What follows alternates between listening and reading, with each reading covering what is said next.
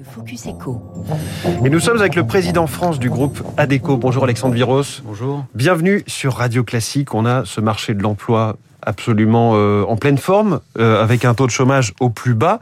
Vous saluez ces chiffres qui sont euh, historiques, ça nous ramène euh, une dizaine d'années en arrière, euh, ou, ou alors ça vous prend de l'activité? Merci beaucoup de, m'inviter. Évidemment, on peut que saluer euh, la baisse du chômage. On sait à quel point c'est un des problèmes euh, parfois structurants, pour pas dire structurels, de, notre économie. Donc évidemment, on le salue. C'est le signe d'une économie vigoureuse, c'est le signe d'une dynamique positive. Et puis c'est pas que le rattrapage de la situation pré-Covid. hein. C'est vrai que ça va beaucoup mieux. Ça va beaucoup mieux, notamment pour les jeunes, qui ont souvent été euh, les, grands oubliés de la reprise. Donc tout ça, c'est très positif. Hum.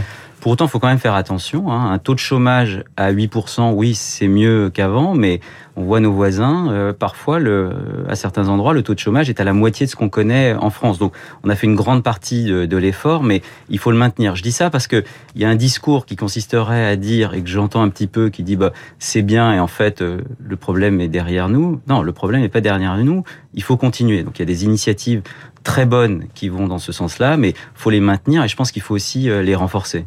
Comment se fait-il quand même que le, le- le taux de chômage est plus reculé que euh, l'activité n'a repris par rapport à avant la pandémie Bah, Le, taux de chômage, euh, il a, il a reculé parce qu'il y a un effet de, reprise suite aux différentes aides. On a certains ont, ont même dit on a cryogénisé l'économie, on a nationalisé les emplois, et puis maintenant il y a, il y a un reboost et on relance tout ça. Donc ça c'est une bonne chose. Et pour autant, en face, il y a ce qu'on appelle une pénurie d'emplois. Vous savez, avec nos outils, on a un outil qui nous permet d'observer 100% des offres d'emploi. Il y a 10 millions d'offres d'emploi aujourd'hui qui sont affichées. Ça, c'est un chiffre record. Et pour autant, on ne trouve pas preneur à chaque fois. Et ça, c'est euh, l'un des paradoxes qui se maintient quand même en France, un niveau d'offres d'emploi assez élevé qui trouve pas preneur. Donc on Oui. est quand même dans des changements importants. Je pense que le changement majeur qu'on va voir aujourd'hui, à partir d'aujourd'hui, c'est que là où nous étions beaucoup dans, un, dans un, une logique de, de sélection des candidats, il va falloir séduire les candidats. Et c'est pour ça qu'il y a eu des efforts de Le fait. rapport de force s'est inversé? On peut dire que le rapport de force, en tout cas, il est en train de se rééquilibrer. C'est pour ça qu'il y a eu des efforts de fait, dans certains cas, en matière de pouvoir d'achat. Il y a eu des efforts de fait en matière de pénibilité. Il y a eu des efforts de fait également en matière de management. Dans certaines branches, on disait c'est un petit peu difficile.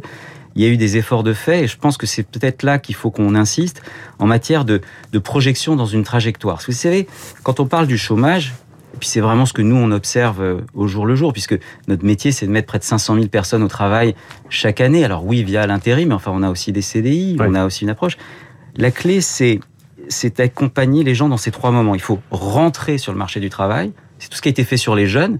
Et bravo On à ce de qui a été fait sur l'apprentissage hein, l'apprentissage. 718 000 contrats signés l'an dernier. c'est formidable, mais si vous prenez les Allemands et les Suisses, il y a pratiquement deux fois plus en taux de jeunes qui sont déjà euh, accompagnés vers l'alternance. Bon, l'apprentissage, c'est pas que les jeunes, c'est un, c'est- c'est un des dispositifs. Donc, il faut rentrer sur le marché du travail.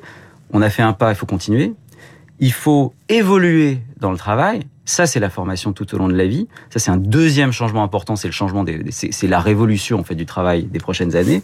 Puis un troisième sujet qui est parfois un petit peu l'oublié de, de la période, c'est rester au travail. Donc ça, c'est plutôt la question des seniors. Mmh. Donc il faut vraiment l'aborder par ces, euh, ces trois angles-là. Sur la question des jeunes dont vous parliez, euh, ADECO est partenaire hein, du dispositif Un jeune, une solution qui a été euh, mis sur pied au, au moment, enfin voilà, au plus fort de la crise sanitaire pour que les jeunes ne soient pas oubliés dans cette génération Covid hein, telle qu'on a pu l'appeler. Est-ce que ce dispositif peut être pérenne au vu du coût financier pour les finances publiques qu'il a? Alors, nous, on a pleinement joué notre, euh, notre rôle, notre partition euh, dans Un jeune, une solution. On voulait embaucher 5000 jeunes. On a dépassé euh, cet objectif. Je pense qu'il est pérenne et nécessaire. Il faut des ajustements, bien entendu, mais euh, encore une fois, il y a à peu près 45% des étudiants euh, ou des jeunes qui ont une expérience en entreprise en France, euh, qui, ont, qui travaillent, qui peuvent travailler à côté. Si on prend l'Allemagne ou les Pays-Bas, le taux peut monter aux alentours de 80%. Mhm. Et ça, c'est excellent parce que si vous voulez, ça réconcilie euh, les jeunes avec l'entreprise. Donc il faut qu'on continue. Et si on compare à d'autres pays, vous voyez qu'on est derrière. Donc ça, je pense que c'est important.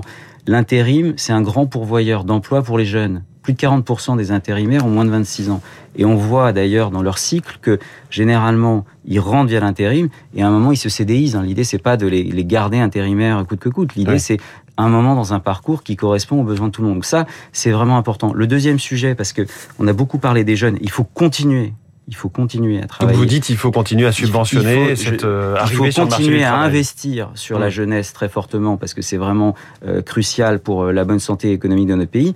Mais le deuxième point, c'est investir, j'insiste là-dessus, permettez-moi, sur la formation tout au long de la vie. Ça c'est important parce que c'est vraiment un changement d'approche. C'est-à-dire côté employeur, c'est notre responsabilité de voir la formation pas comme un coût, mais comme un investissement. Nous, on, on, on contribue à hauteur de 140 millions d'euros en formation chaque année. On a continué d'augmenter. Et ça, c'est extrêmement important parce que c'est ça qui crée de la compétence. Et on parle d'une inadéquation en ce moment entre les offres d'emploi et la demande d'emploi. C'est ça qui crée de la compétence et c'est ça qui crée la compétence tout au long de la vie. C'est très important parce que dans la phase, dans le monde de l'emploi, du travail tel qu'on va le connaître, il va falloir côté recruteur que l'on accepte de recruter des gens pas simplement parce qu'ils savent déjà faire ce qu'on veut qu'ils fassent, parce que ça n'a pas de sens puisqu'il y a de la pénurie. Donc il va falloir qu'on les recrute pour ce qu'ils sont. Nous, nous, par exemple, on forme nos recruteurs à recruter autrement, même sans CV. Vous voyez Et après, une fois qu'on les a recrutés, il faut faire le travail de la formation. Quand, on vous entend, euh, ce, que, ce que vous proposez, c'est quasiment un programme. Est-ce que vous êtes consulté par les candidats à la présidentielle qui recherchent des solutions euh,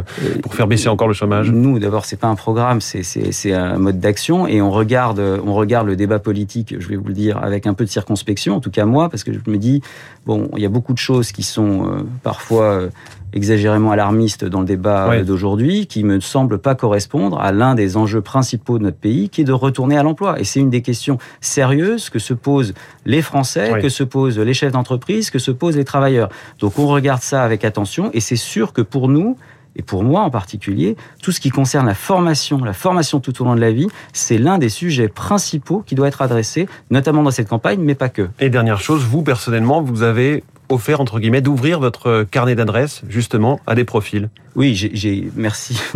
Ça, c'est plus une démarche personnelle. J'ai contribué à, à, une opération magnifique lancée par euh, le fondateur d'une start-up qui s'appelle Chance, simplement parce que aujourd'hui, il y a encore beaucoup d'offres d'emploi qui sont masquées et on n'est pas au courant. Et donc, euh, cette démarche consiste à dire, bah, j'ouvre mon réseau, euh, qui peut être le réseau digital ou le réseau dans la vie réelle, à beaucoup de gens qui n'ont pas forcément l'accès ou, les, ou, les, ou les connexions avec les personnes qui offrent des emplois. Donc oui, j'ai contribué à ça, mais on est un certain nombre de, de patrons à, à l'avoir fait.